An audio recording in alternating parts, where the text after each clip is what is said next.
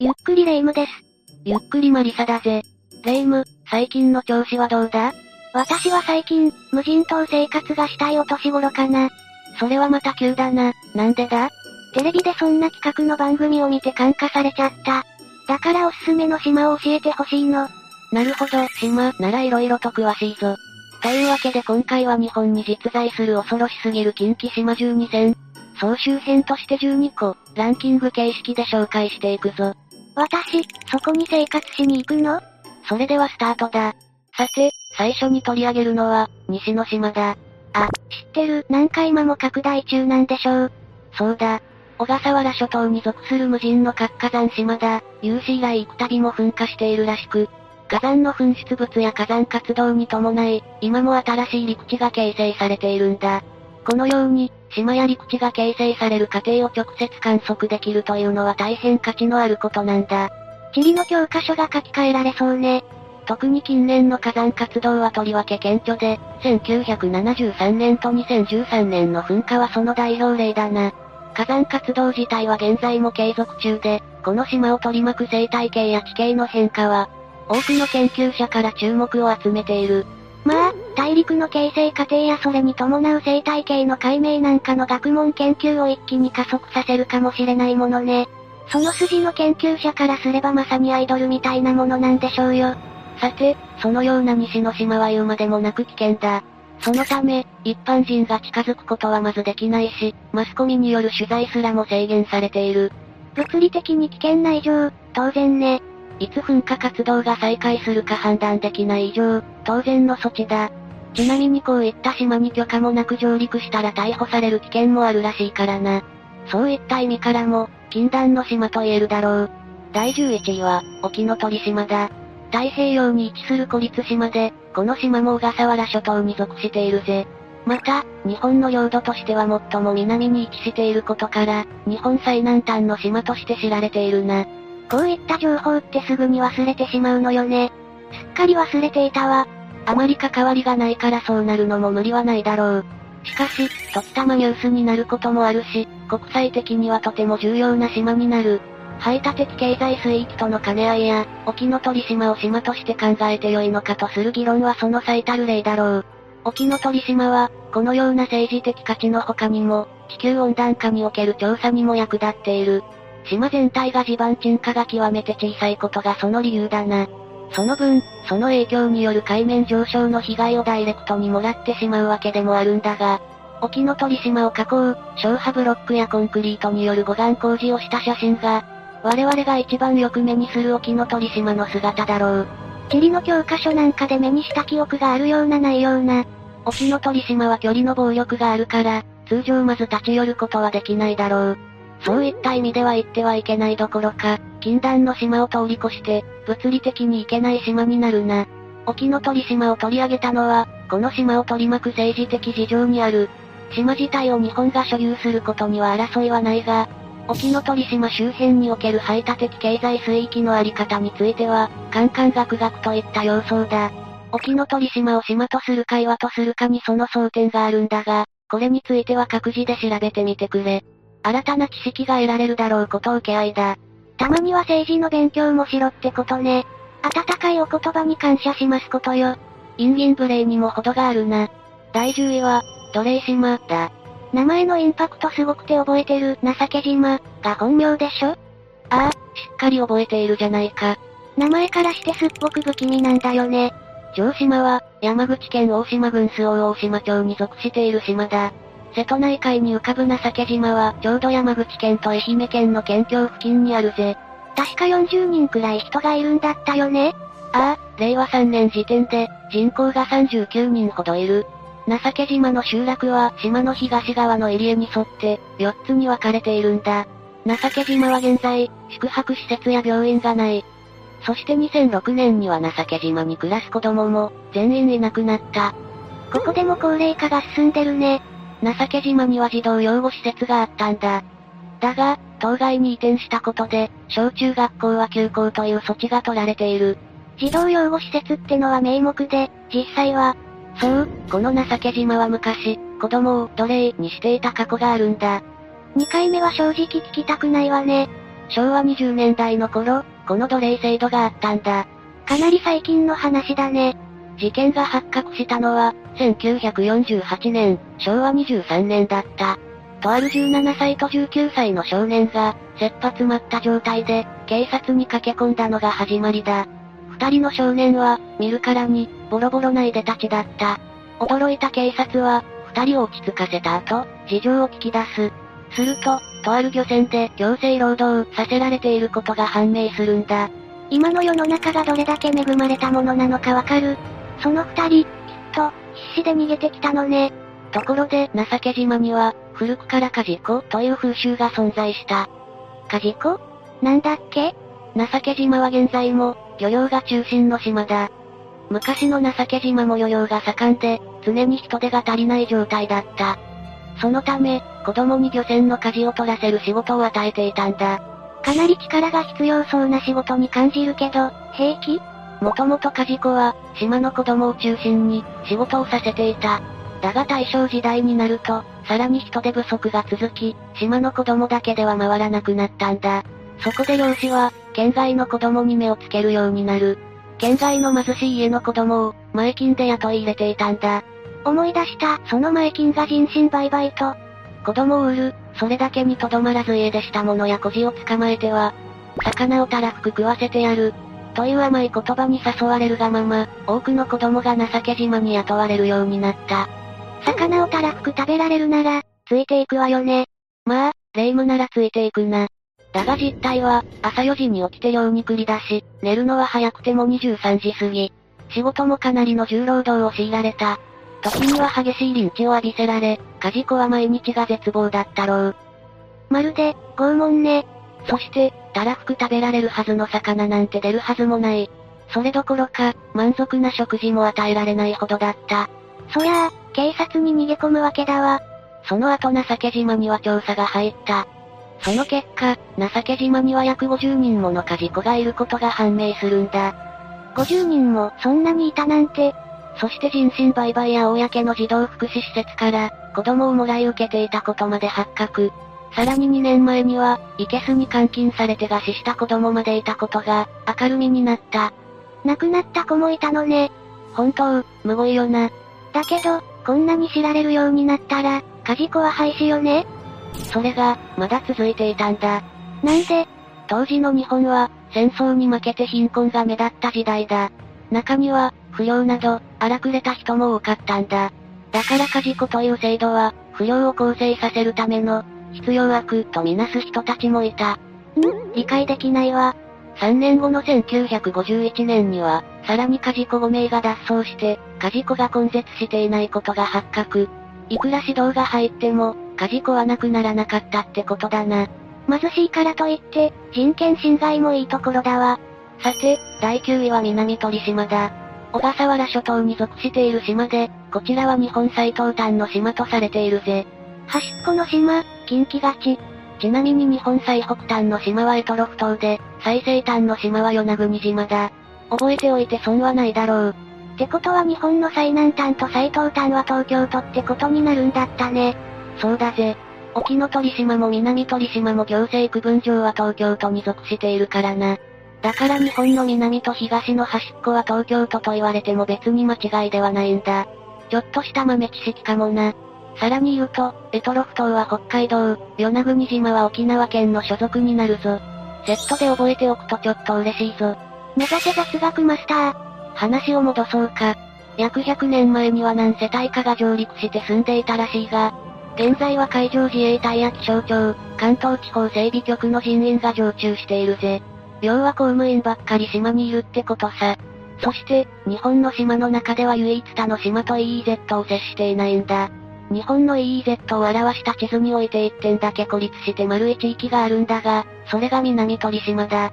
EEZ は排他的経済水域のことで、国が資源を取ったりできる範囲のことだったね。過去にはちょっとした事件があったり、第二次世界大戦中は空襲があったりしたが、現在は日本の領土に収まっている。付近の海底には膨大な量のレアアースがあるとして話題にもなったな。最近はコロナの話題ばかりだが、一昔前は南鳥島もニュースになっていたから、一般常識として押さえておくとちょっと嬉しいぞ。他にも、この島は日本で唯一太平洋プレート上にあることから、プレート運動の観測においては重要な意義を有しているな。もちろん、気象観測においても重要となっており、日本にとっては特に意義的な島でもある。このことから、一般人の立ち入りは当然制限される。一方で、過去に作家の池澤夏樹氏が上陸したいと要望を申請したところ、一日だけ許可が下りたこともある。同氏はその際の状況を南鳥島特別航路に表したんだ。どこに申請したのか、改めて気になる。当然社会的地位に基づく特例であっただろうから、一般人の立ち入りが難しい禁断の島であることは変わりない。期待しない方がいいだろうな。第8位は、南硫黄島を紹介しよう。南、あくまで南の硫黄島なんだね。あの島も禁断の島と考えるには十分すぎる理由があるが、今回はこちらを優先したぜ。さて、南硫黄島は、東京都小笠原村に属する火山島だ。小笠原諸島の一部を形成しているぜ。小笠原諸島自体は多くの観光客が訪れる島々だな。また、有史以来大陸からも遠かったことなどから島の生物は独自の生態をしており、東洋のガラパゴスとも称されるほどだ。希少性の高い、レアな島ではあるのね。そのような小笠原諸島に属している南硫黄島は、島全域が南硫黄島原生自然環境保全地域に指定されている。そしてこのことが、南硫黄島に行ってはいけない島たるゆえんだ。南硫黄島は北に約60キロに硫黄島、小笠原諸島の父島からは330キロ程度離れている。地図で見ればわかるんだが、世界5大陸からも日本本島からもとにかく遠い。このため、これまでに人類による行うにも行えず、その影響力は遭難者等一部の例外を除き極めて希薄だ。だからこそ地球の原生自然がよく保たれており、ありのままの姿を残したままなんだよね。ああ、科学が発展した現在において、人類の影響力がこれほどまでに排除された島は本当に珍しいんだ。このことが、南硫黄島の学術的価値を高めている。絶滅危惧種や、絶滅準危惧種も確認されていることからも、その希少性は理解できるだろう。島自体も入り江がほとんどないことや、1000メートルに迫ろうかという山がごく狭い土地にそびえていることもあり、とにかく上陸難易度が高い。さらには島の平均斜度が45度もあるため、人類にとってはとにかく住みにくい。第二次世界大戦中に硫黄島が戦場になっても、この島が戦場にならなかったのは、生物学や地政学におけるちょっとした幸運かもしれないな。もし戦火に巻き込まれたり人類による開発が行われていたらと思うとね。まあ、第二次世界大戦自体は人類史における最悪の戦争だから心中は複雑だけどね。まあ、それもそうだな。これらの理由から当然、入島は厳しく制限されているぜ。一般人の入島はもちろん、今ではアクシデントを除いてごく一部の学者など、特別な許可を持つ人物のみが研究目的での上陸を許されているのみだ。私たちからすれば、行きたいと思ってもまず行けないだろうな。まあ、それでいいんでしょうけどね。これからも、こういった場所は国が主導して大切にしていくべきだと思うわ。まったく、その通りだな。続いては第7位、八丈島だ。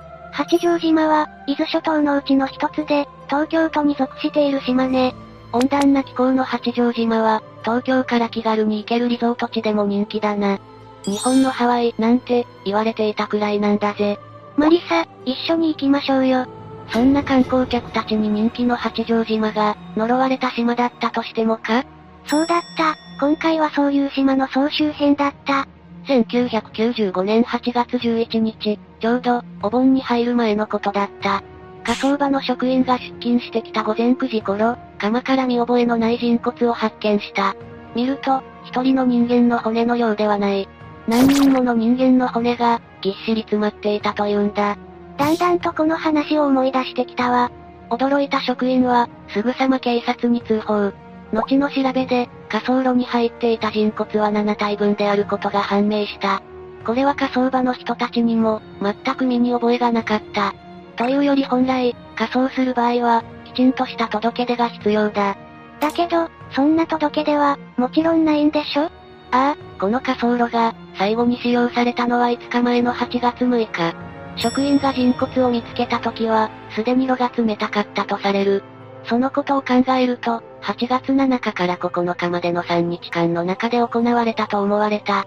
犯人は分かったんだっけ？いや、調べても調べても、結局不明のままだ。誰かが、無断で焼いたってことだもんね。怖すぎるわね。後に、焼かれた人骨を調べると、いずれも亡くなって10年以上は経過していた。10年以上？ますます、わけがわからない。人骨のうち6体は大人、1体は、なんと子供だったそうだ。何度聞いても苦しくなる。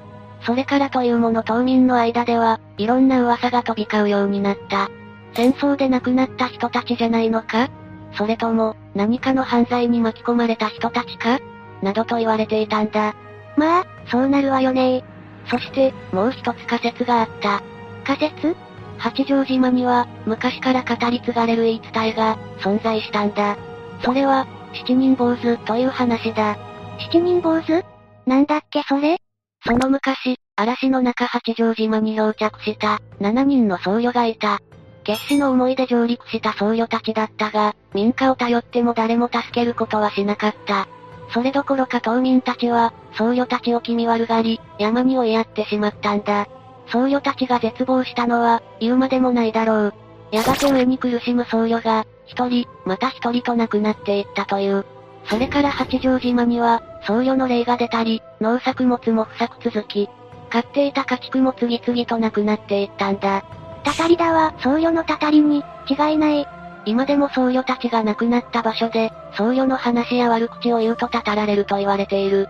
実際に昭和27年、林道建設の作業中に、建設員7名が土砂崩れで生き埋めになった事故が発生した。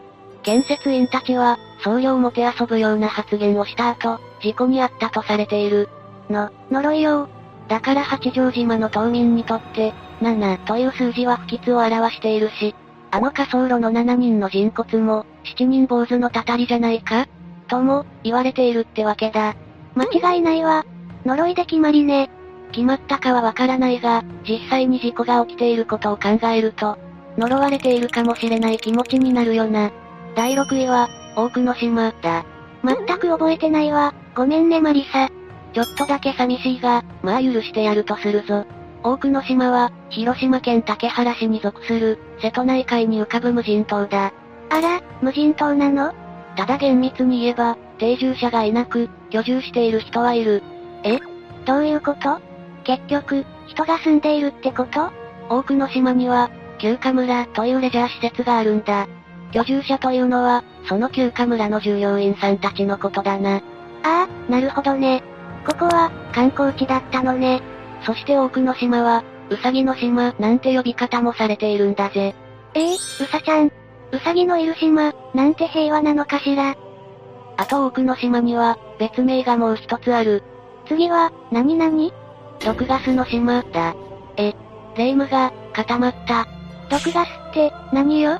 ちょっと思考停止しちゃったわ。いや、その名の通り、毒ガスの島だったんだよ。1929年から1945年、太平洋戦争の中、日本陸軍が秘密裏に、毒ガスを製造していたんだ。当時の多くの島は、無人島ではなく人が定住していた。だが毒ガス製造のために、人々は強制的に退去させられたんだ。信じられない。せっかく、ウサギのいる、平和な島だと思っていたのに。多くの島では、様々な化学兵器を製造していたとされている。多くは、ヴィラン剤や血液剤、オート剤、催涙剤などが挙げられるな。そして、この毒ガス製造は、オフレコにされていたんだ。オフレコ？ああ。毒ガス製造をしていることがバレないように、多くの島を地図上から消していたほどだ。地図から消したのそんなことできるんだ。組織って、恐ろしいわね。そんな経緯もあってか、ほとんどの人は毒ガスが作られている事実を知らなかった。今の時代だったら、SNS で拡散されてしまうやつね。日本陸軍は、この毒ガスを使い、約9万人もの中国人の命を奪ったとされる。そして実験台として、多くの島のウサギも使われたんだぜ。う、嘘でしょう。他にも、捕虜にしていた中国人や朝鮮人を人体実験に使ったという話まである。ほんと戦争って、ろくでもないわ。毒ガス製造にも、素人を雇うから扱いもずさんだった。それによって300人以上が、命を落としたほどだ。でも、どうして多くの島を毒ガスの島にしたの？それは東京にあった毒ガス工場が、多くの島に移転したことが挙げられるな。あとは秘密が守られ、何か事故が起きても被害が少ないという理由だ。住民を追い出しておいて、何言っちゃってるんだか。そうだな。被害が少ないというのは、苦しい発言だぜ。多くの子供まで多くの島に借り出され、毒ガスの餌食になっているしな。現在でも毒ガスの後遺症に苦しんでいる人がいることも、忘れてはいけないぜ。そんな事実があったなんて、涙が出るわ。そんな多くの島には、未だに毒ガス製造を物語る跡地がいくつも存在する。まだ残されているのね。廃墟と化した跡地では、心霊現象も多発しているんだ。やっぱりね。多くの人が亡くなった場所で、出ない方が不思議かも。多くは、廃墟の写真を撮ると、高確率で霊が映るらしい。怖い、怖いよその後体調を崩したり、悪いことが起きたりするみたいだぜ。他にも白い霊が浮遊している姿を見た人もいる。やはり多くの島には、未だに毒ガスの犠牲者が成仏できないまま残っているのかもな。悪ふざけで写真を撮ったり、行ったりするのはダメってことね。ああ。だが現在は、レジャー施設がある観光地になっている。みんなも行くときは、きちんとルールを守っていくようにな。オッケーよ。今度は、平和の島と呼ばれるといいわね。次の語彙に紹介するのは、沖ノ島だ。自然遺産ではなく、文化遺産に登録されている島。よく覚えているな。この島は福岡県宗像市に属していて、限界灘に位置している。2017年にはユネスコの世界文化遺産に登録されているぞ。この沖ノ島が禁断の島とする理由は、島全体が宗像大社沖津宮のご神体とされていることにある。そのため、神の島とも呼ばれているんだ。名前がかっこいいね。RPG に出てきそう。あと大きいにしても、山がご神体とされている神社は知っているけども、大神神社や筑波山神社なんかだな。あれらは山がご神体なんだが、こっちは島だ。比べるものでもないんだろうが、スケールが違うぜ。また女人禁制でも知られていて、これは宗像さん女神であるタゴリ姫の神が非常に嫉妬深いことに由来している話も同様だ。普段は宗像大社の神職のみが滞在を許され、年に一度の現地大祭の時のみ200人の男性限定で入島が許可されていた。その時は、海で裸になってみそぎを行うなど、独自のしきたりに従わなければならなかったそうだ。まあ、島全体がご神体とされているなら、それくらいはしないといけないんでしょうね。もっとも、世界遺産に登録されて以降はその影響もあって、関係者以外の立ち入りがより厳しく制限されるようになった。そのため、島に入ること自体が高難易度になった。また、1297年に編まれた書物で言及されていることや、島全体で多くの出土品や遺構が確認されていることから、文化的にも大きな価値があるんだ。巷では、海の正倉院なんて言われているぐらいだ。歴史が古い証拠ね。これらの理由が、沖ノ島を新生活禁断の島たらしめているんだぜ。次の4位に紹介するのは、アラグスク島だ。これで、アラグスクと読むんだったね。どう考えても沖縄とかそっち方面の漢字って印象ね。実際は、上地島と下地島からなる二つの島の総称だぜ。沖縄県の八重山郡、つまりは八重山諸島の島だ。八重山方言では離れを意味する、パナリ島とも呼ばれているな。というか、こっちの名前の方が有名かもしれんな。アラグスク島は、日本最大のサンゴ礁海域である、赤星礁湖に位置しているぜ。沖縄本島からも結構離れていることもあってか、島全体の人口はほとんどいない。下地島の方は集落すら存在しておらず、島の大部分を使って肉用牛の牧畜用が行われているんだ。島全体の自然を生かそうという試みかしら。そうかもしれないな。島全体が西表石垣国立公園に含まれているなど、自然豊かな島々だ。また、かつてはジュゴンの一大生息地の一つであったらしく、ジュゴンを捕獲して時の琉球王府に献納していたらしいな。もともとジュゴンは神聖な生き物として考えられていた地域もあったみたいね。それもあってか、捕獲されては加工されてが繰り返された歴史がある。そのせいで、個体数は大きく数を落としているな。高層建築物がないこともあって夜は本州では見られないような綺麗な星空を見ることができるだろう。聞く限りは雄大な自然を大切にしているいい島じゃない。だけど、島での祭事がねえ。まさにだな、祭事こそがこの島を近畿と言わしめているに違いないんだ。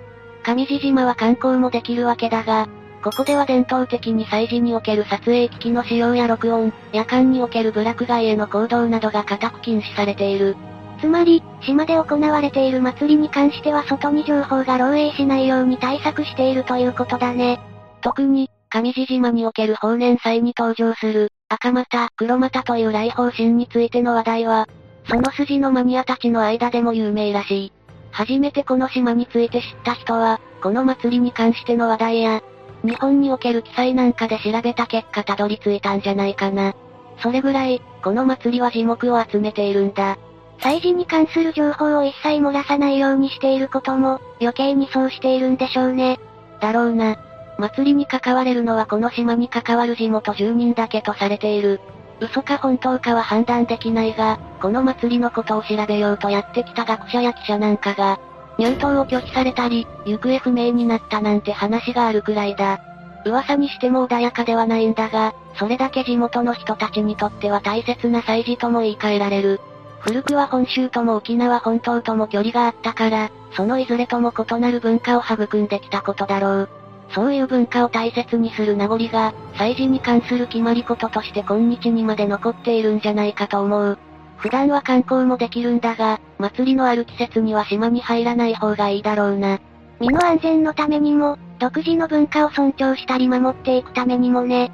次の第3位は、煙島、だな。こんな島、紹介してたっけ？これだけ特別枠として初登場とさせていただくぞ。あら、よろしくどうぞ。この島は兵庫県の淡路島から南西に1キロほど行ったところにある島だな。平安時代の末期に一の谷の戦いにて敗れた平の厚森、そんな彼のゆかりの地となっているぞ。というと、どういう意味でゆかりがあるの？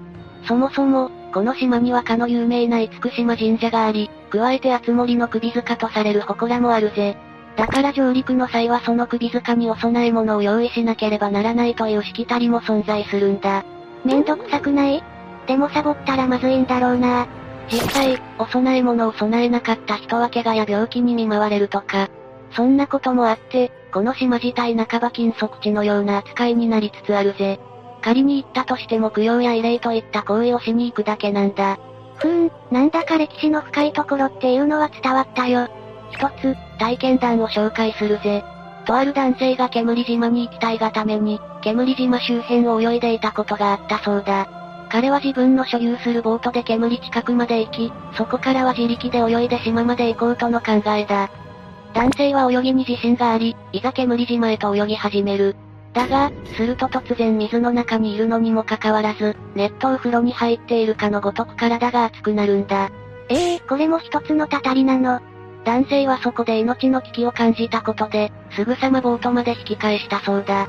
海の中でトラブルになったらさ、それこそ命の保証なんてどこにもないし、とにかく、男性が無事でよかったわね。この話のように煙島は島自体が神域とも噂される場所なんだぜ。というわけで、煙島の紹介だったぞ。さあ次は第2位、バイ、島、だ。マリサのハレンチ。いた。おい、この前も同じくだりで叩かれたぞ。ああ、ついつい興奮しちゃった。マリサごめんね。これだけインパクトのある名前だから、霊夢も内容は覚えているよな？悪いけど内容は覚えていないわ。ここは、三重県の、和高野島、を指す。島の周囲が約7キロ、人口も200人程度の小さな島だ。そんなに大きくない島なのね。和高野島には、パチンコ店や居酒屋、カラオケ店、喫茶店などあらゆる店が立ち並んでいた。人口が200人の割に、随分栄えているじゃない。それだけじゃないぜ。ホテルや娼婦の斡旋所とされた沖や、裏カジノまであったほどだ。カジノ？そんなは高野島は、桃源郷だともっぱら言われていたほど、賑わいに満ちていた。和高野島では、江戸時代から倍、行為が行われていたとされる。そんな前から、1957年に、倍防止法が施行されても、和高野島は倍島として名を馳せていた。1970、80年代が最盛期と呼ばれ、娼婦も60、70人いたほどだ。キャー、そんなにいたの？大体の娼婦は、暴力団絡みで送られていたみたいだな。やっぱり、バックには黒い影が潜んでいるのね。騙されて連れられてきた女性もいたそうだぜ。かわいそう。そしてこのは高野島では、一人の女性記者が謎の失踪をしているとされている。謎の失踪？急に、事件絡み？1998年11月24日、当時24歳の N さんが、勤務先を出た後から行方がわからなくなった。N さんは、伊勢市の出版社に勤める記者だった。その日は夜遅くまで仕事をしていた姿を最後に、愛車を残した状態で姿を消したんだ。車を残して帰るわけないわよね。何か予想外のことでも起きたのかしら？警察の調べから、N さんの車からタバコの吸い殻が発見された。だが N さんは喫煙者だ。え？それって、しかも座席が、N さんの身長より、はるか後方にスライドされてあったんだ。誰かが N さんをさらった。その可能性が、高いな。その後、N さんの足取りを調べるうちに、男性 X という存在が浮上する。X は、N さんから取材を受けていて、何度か食事までしたことがある人物だった。そして N さん失踪当日も、X と連絡して会っていたことが分かったんだ。もう、その X で決まりね。だが X は、N さんと会っていたことは認めたものの、N さん失踪に関与していないと証言した。絶対、嘘よ。警察も X について調べるうちに、X の過去が分かってきたんだ。嫌な予感。X は、N さんが失踪する1年前に、ホテトル城を監禁した、という疑いが出ていた人物だった。うわぁ、もう真っ黒よ、そいつ。警察は、もちろん X を事情聴取した。だが X は、弁護士を雇い、完全黙秘を貫いたんだ。その後、ホテトル城監禁の罪では無罪が確定。N さんの所在については、その後も明らかになることはなかった。怪しいのに、何もできないなんて。それからというもの、N さんの所在について憶測が飛び交うようになった。まずは北朝鮮への拉致だな。北朝鮮、怖い国よね。平壌で N さんを見かけた、という脱北者数名が証言していたらしい。だから特定失踪者リストにも、N さんを加えたみたいだぜ。わたの島は、どういうつながりがあるの ?N さんは、東南アジアの子供や女性が、日本に身売りされている疑惑を取材していたんだ。もともとフットワークの軽い N さんは、現地で取材をしていた時に掴んだ疑惑が、それだった。あ、それじゃあ、その身売りされている場所が、わたかの島だってこと？そういうことだな。N さんは取材のために、危ない橋を渡ったのでは？という噂まで出るようになった。取材していた N さんが、自ら姿を消したわけでもないだろうしね。X を疑いたくなるけど、本当のところはどうなんだろう？今でももちろん、N さんの行方を追っている。心配ね。さて、いよいよ第1位行くぜ。1位は、大神島、だ。大神島は、沖縄県宮古島市に属している島だったね。島の周囲は約3キロ、2019年時点で人口22人の、小さな島。ナイス説明だぜ。大神島は、その名の通り、神様がいる島、だと言われている。名前の通りだと由来がわかりやすくていいわね。ああ。だが大神島に関しては、あまり情報がないんだ。謎が多いほど、興味が湧いてくる。だからこその1位だ。まず神の島である大神島は、聖域と呼ばれる場所があり、むやみに入ることができない。いきなりタブー来たわね。日本神話に登場する場所も、いくつかあるんだぜ。すごいわね。本当に神様がいる感じするわ。島自体には入れるんだっけ？ああ。入れるには入れるが神祭り行事があると観光客は一切入れない。何よ、それ。めちゃくちゃ気になるわ。そして島のものを持ち帰ることは、一切禁止だ。え、甲子園の会場には使えそうにもないわ。ルールさえ守れば、大神島は正真正銘、パワースポットになるくらいご利益あるぜ。